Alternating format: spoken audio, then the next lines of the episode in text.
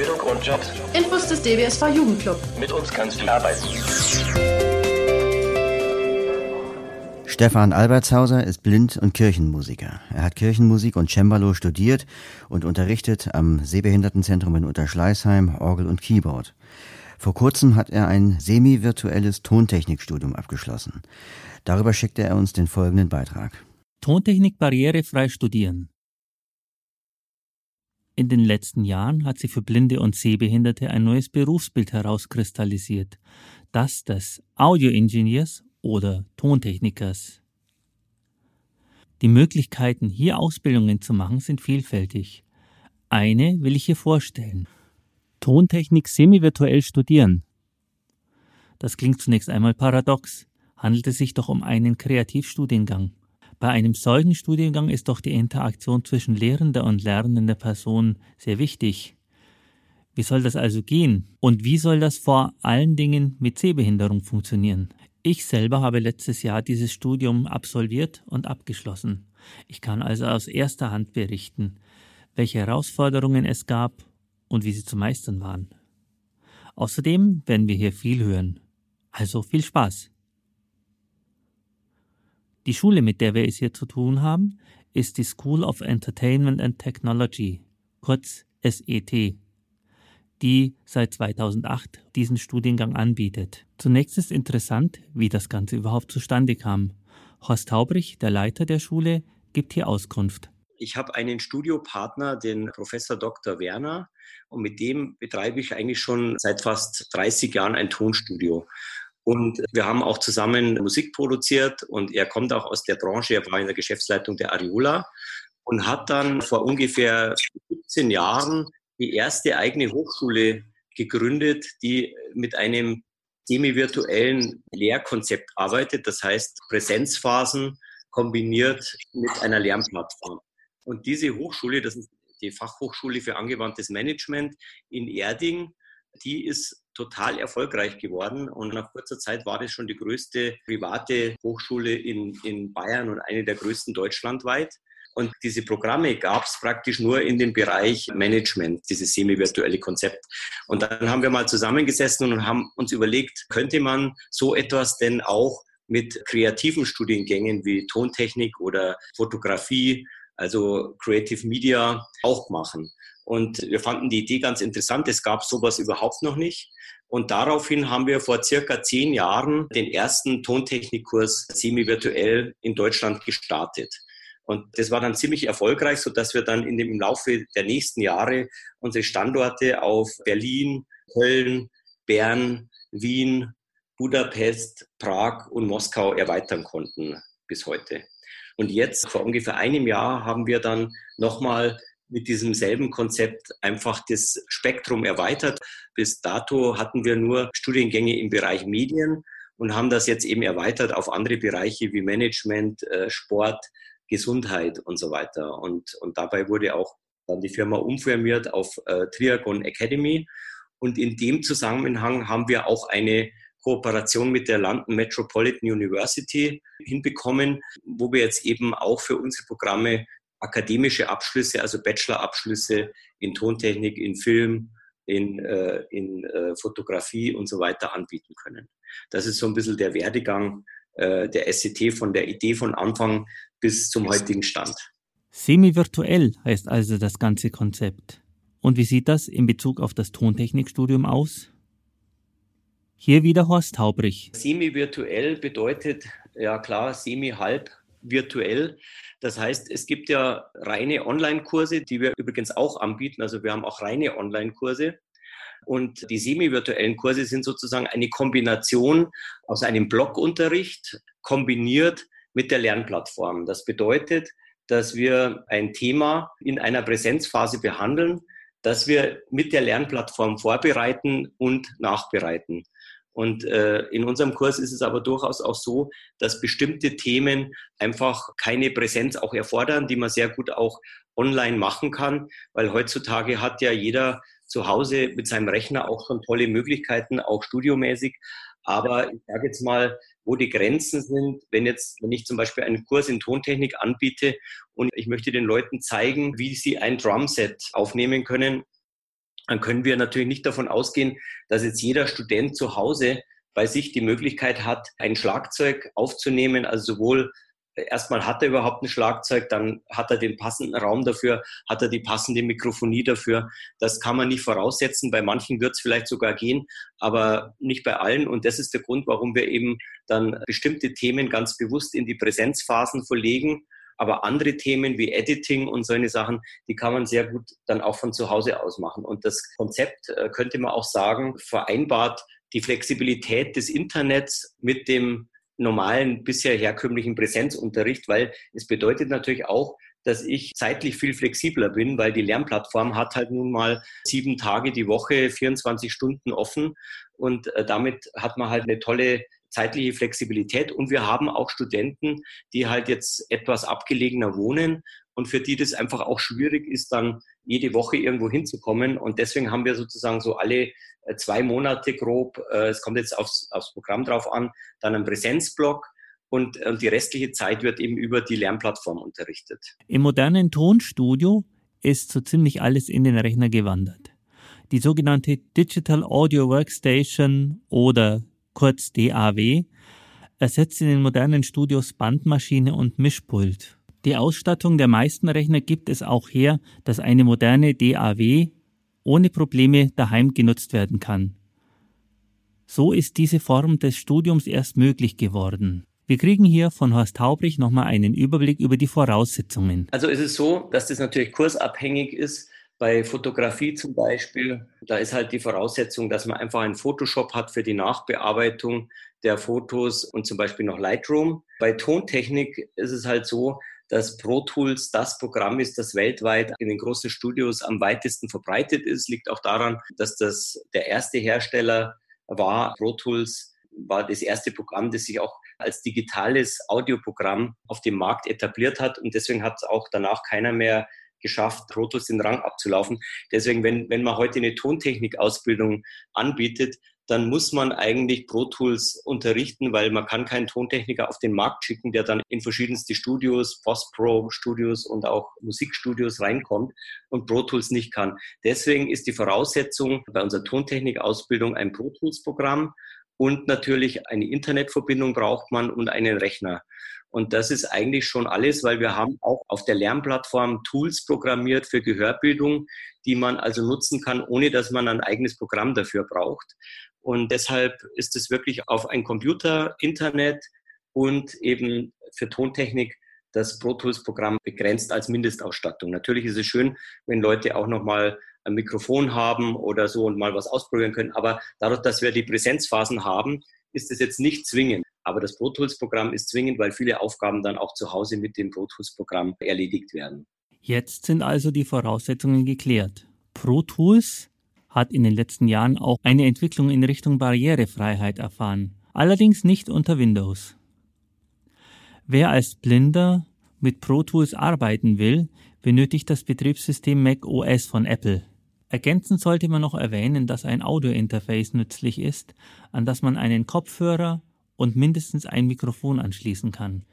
Spätestens bei der Gruppenarbeit Hörspiel ist dies vonnöten, dazu allerdings später. Eine weitere technische Hilfe könnte ein Controller sein, also ein Hardwaregerät, das sowohl Fader hat als auch ein sogenanntes Jogwheel, also ein Rad, mit dem man sich innerhalb eines Projektes bewegen kann. Der Vorteil hierbei ist, dass während des Drehens Audio abgespielt wird.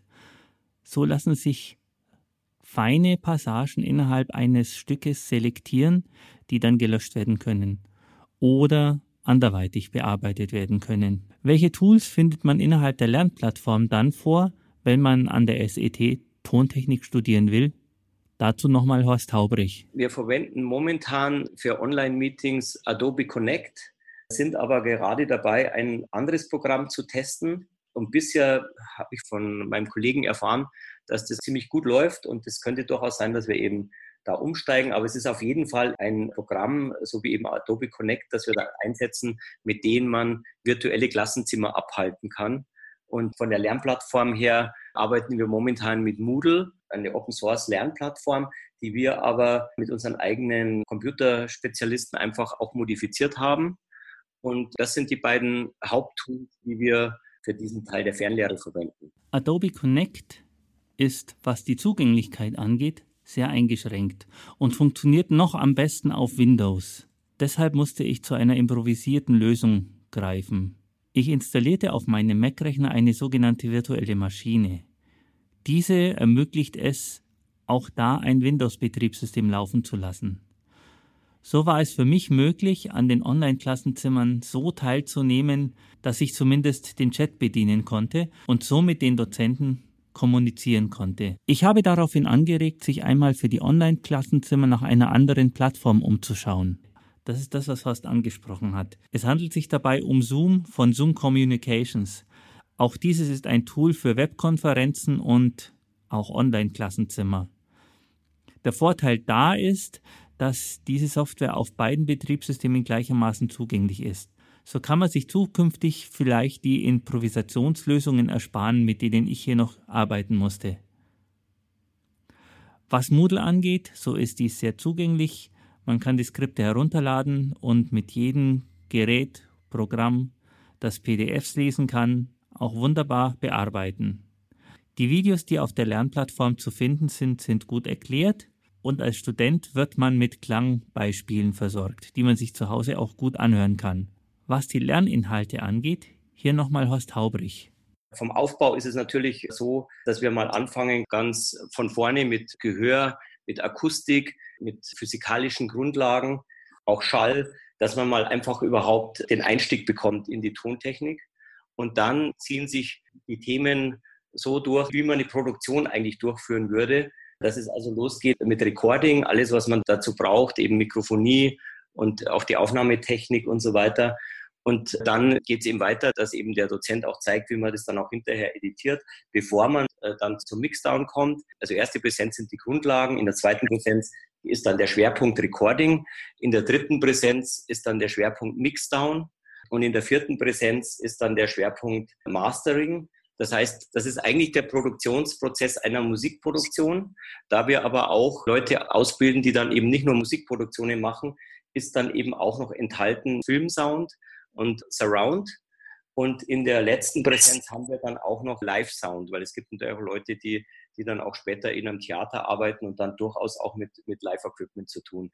Also wir decken das ganze Spektrum ab in diesem Jahr und legen sozusagen die Grundlage in allen Bereichen. Aber natürlich ist es klar, dass die Leute einfach auch parallel in ihrem eigenen Studio einiges machen müssen, dass sie einfach auch mehr Routine noch bekommen, weil alleine die Grundlagen zu lernen nützt natürlich noch nichts. Aber das ist eben unser Ziel, dass wir den Grundstein legen, dass die Leute eigentlich über alles mal Bescheid wissen, um dann eben auch sich in bestimmte Bereiche zu spezialisieren zu können und auch natürlich die Routine auch in den einzelnen Bereichen dann bekommen können. Horst Haubrich hat auch noch zusammengefasst, welche Art der Aufgaben und Prüfungen dann auf die oder den Studierenden zukommen. Auch hier nochmal der Bericht. Also es gibt bei uns bei dem Programm eine Zwischenprüfung, äh, eine theoretische und praktische, wobei der Schwerpunkt der Zwischenprüfung ist äh, das Beherrschen des Pro Programms auch als Grundlage für eigentlich alles, was danach kommt.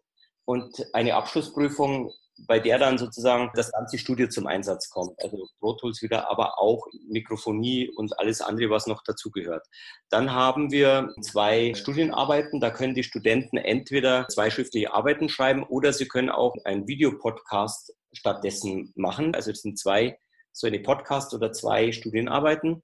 Und dann gibt es noch vier Projekte, die auch noch bewertet werden, weil ganz bewusst wollten wir einfach nicht alles in einer Prüfung bewerten, sondern die Leute sollen durchaus auch die Möglichkeit haben, eben Projekte zu machen, die dann auch in die Bewertung mit einfließen. Ja, da gibt es dann natürlich nochmal Themen, die auch wieder später für die Leute relevant sein können, wie zum Beispiel einen Radiospot zu kreieren. Und da gibt es auch verschiedene Gruppenarbeiten dann. Ja, also wir versuchen sozusagen das ganze Spektrum des Betätigungsfeldes eines Tontechnikers einfach in dem Kurs auch abzudecken. Die Aufgaben reichten von einfachem Editieren über verschiedene Mischungen bis zu einem Hörspiel. Hier zunächst zwei kurze Arbeiten. Einen Funkspot, der auch schon angesprochen wurde, und ein Ausschnitt der sogenannten Semesteraufgabe. Hier handelt es sich um ein Stück Bluesrock, das über vier Monate betreut wurde. Mit verschiedenen Stadien der Mischung. Schnauze voll von Ihrem Mobiltelefon? Zu Tode genervt von SMS und MMS? Keinen Bock auf Mobilbox? Dann steigen Sie um auf Mobilfax, das Telefax für unterwegs. Mobilfax, wir, wir machen Faxen.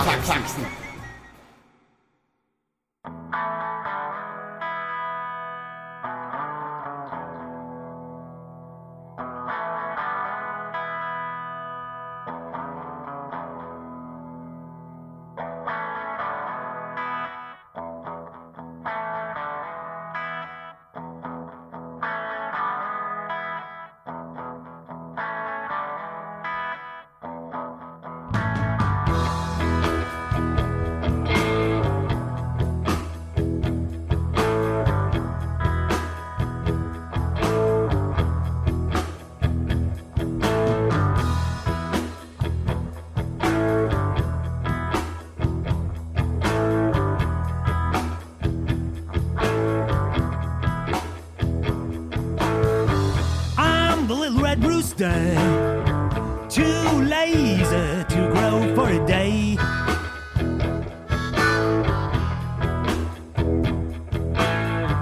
I'm the little red rooster.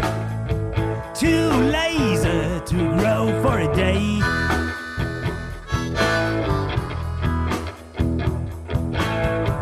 Keep everything in a farmyard upset in every day.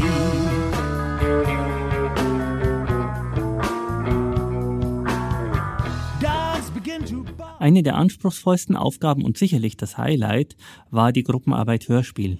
Hier tat ich mich mit einem Kollegen zusammen und wir produzierten das Kinderbuch Der Gryffalo. Auch hier ein Ausschnitt, in dem Geräusche, Sprache und Musik gemischt werden. Hallo, kleine Maus. Wohin geht die Reise? Bei mir im Bau gibt's Götterspeise. Schrecklich nett von dir, Fuchs. Doch ich sag leider nein. Ich muss schon zu Mittag beim Gryffalo sein. Beim Gryffalo? Sag, was ist das für ein Tier? Den kennst du nicht? Dann beschreibe ich ihn dir. Er hat schreckliche Hauer und schreckliche Klauen und schreckliche Zähne, um Tiere zu kauen. Wo triffst du ihn denn? Gleich hier bei dem Stein. Und Fuchsspieß zum Mittag, das fände er fein. Fuchsspieß? Nein, danke, rief darauf der Fuchs. Er grüßte zum Abschied und flüchtete flugs. Wie dumm von dem Fuchs. Er fürchtet sich so. Dabei gibt's ihn doch gar nicht, den Gryffalo.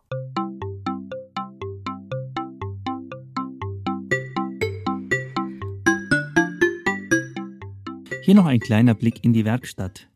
Ich hatte ja erwähnt, dass der Lerninhalt des Studiums auch aus Online-Klassenzimmern bestand und dass ich mit Adobe Connect hier meine liebe Not hatte. Nach einigen Versuchen und Recherchen im Internet hat es dann, wie gesagt, mit meiner virtuellen Maschine gut funktioniert. Hier nun ein Beispiel, wie auf eine Frage, die ich in den Chat geschrieben habe, geantwortet wurde. Eine, wie ich finde, sehr gute Erklärung. Okay, also Stefan, es gibt ähm, beziehungsweise auch was hier zu sehen ist, es gibt verschiedenste Varianten, wie man einen Kontrabass mikrofoniert. Ja? Eine davon, äh, die man häufig sieht, ist, dass das Mikrofon relativ niedrig steht. Also ich sag mal so in, in, äh, in Wadenhöhe und von dort Richtung Schallloch zeigt mit einem Abstand von 20 Zentimetern oder sowas ähm, wichtig ist, dass das Mikrofon dem Kontrabassisten nicht im Weg steht, beziehungsweise also, dass er mit dem Bogen, wenn er zum Bogen greift, ähm, darauf schlägt oder anstoßen könnte. Das ist, darauf muss man auch Acht geben. Ähm, das Problem bei dieser Mikrofonierung ist, dass sie in der Regel, also da kriegt man ganz gut Bässe zustande, ähm, aber relativ wenig Obertöne. Also der Bass klingt dort immer ein bisschen matt. Die Obertöne bekommt man, wenn man mit dem Mikrofon in die Höhe geht. Ähm, jetzt eine andere Position, die ich ganz gerne nehme, wäre also, dass man von ein bisschen von oben nach unten schauend ähm, auf den Bass geht. Ähm, das Problem so auf den Steg des Basses hin zeigend.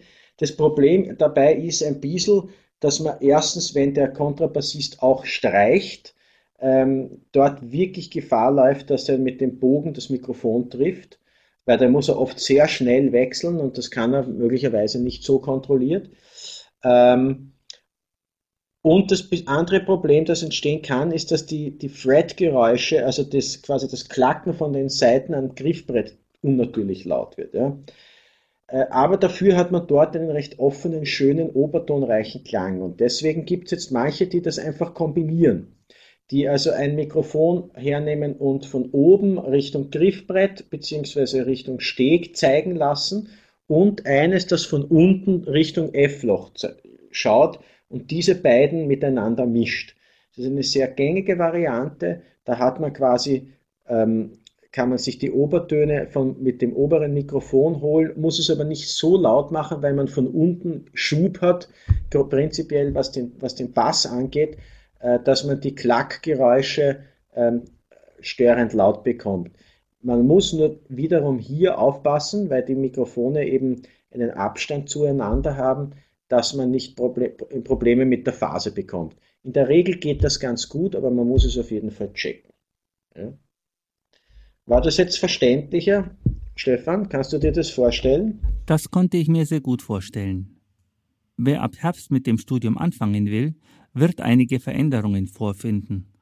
Horst Haubrich wird nochmal detailliert erklären. Ja, es ändert sich etwas. Es ist nämlich so, dass wir ja bisher diese Kurse völlig eigenständig durchgeführt haben und ja jetzt die Kooperation mit der London Metropolitan University haben. Und das hat auch zur Folge, dass wir uns etwas annähern müssen. Also wir, wir müssen, das ist auch sozusagen die Vereinbarung mit der Universität in London, wir müssen unsere Kurse einfach etwas anpassen, damit die besser gematcht sind zu den Bachelorprogrammen, was ja vorher nicht unbedingt für uns relevant war. Aber jetzt ist es eben so. Und das bedeutet, dass wir ab Herbst die Kurse etwas modifizieren müssen. Das Grundkonzept bleibt aber eigentlich gleich.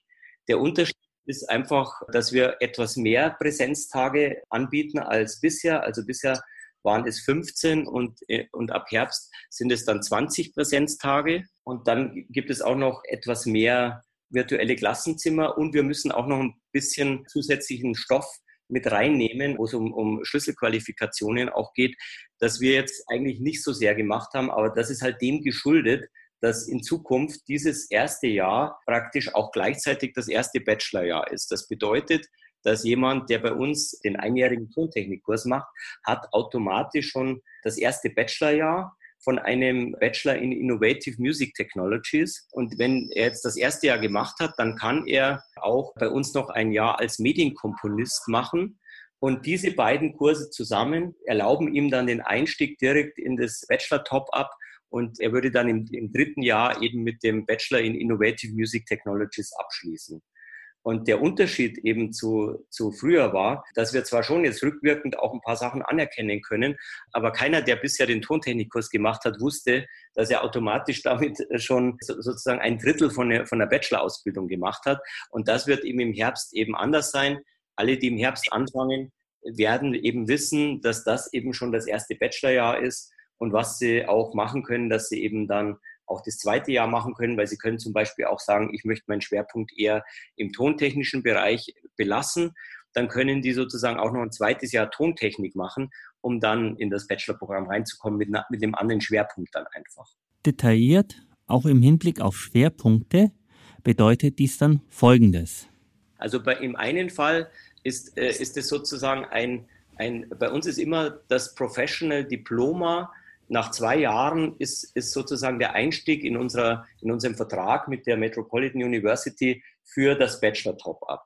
Und äh, wenn jemand den Tontechnikkurs macht und dann eben sich entscheidet, eher die musikalische Variante zu nehmen, also einen Kompositionskurs drauflegt, dann bekommt er das äh, Professional Diploma in Musikproduktion, das in den, mit einem anderen Schwerpunkt sozusagen den Einstieg in den, in den Bachelor äh, in der Innovative Music Technologies gibt.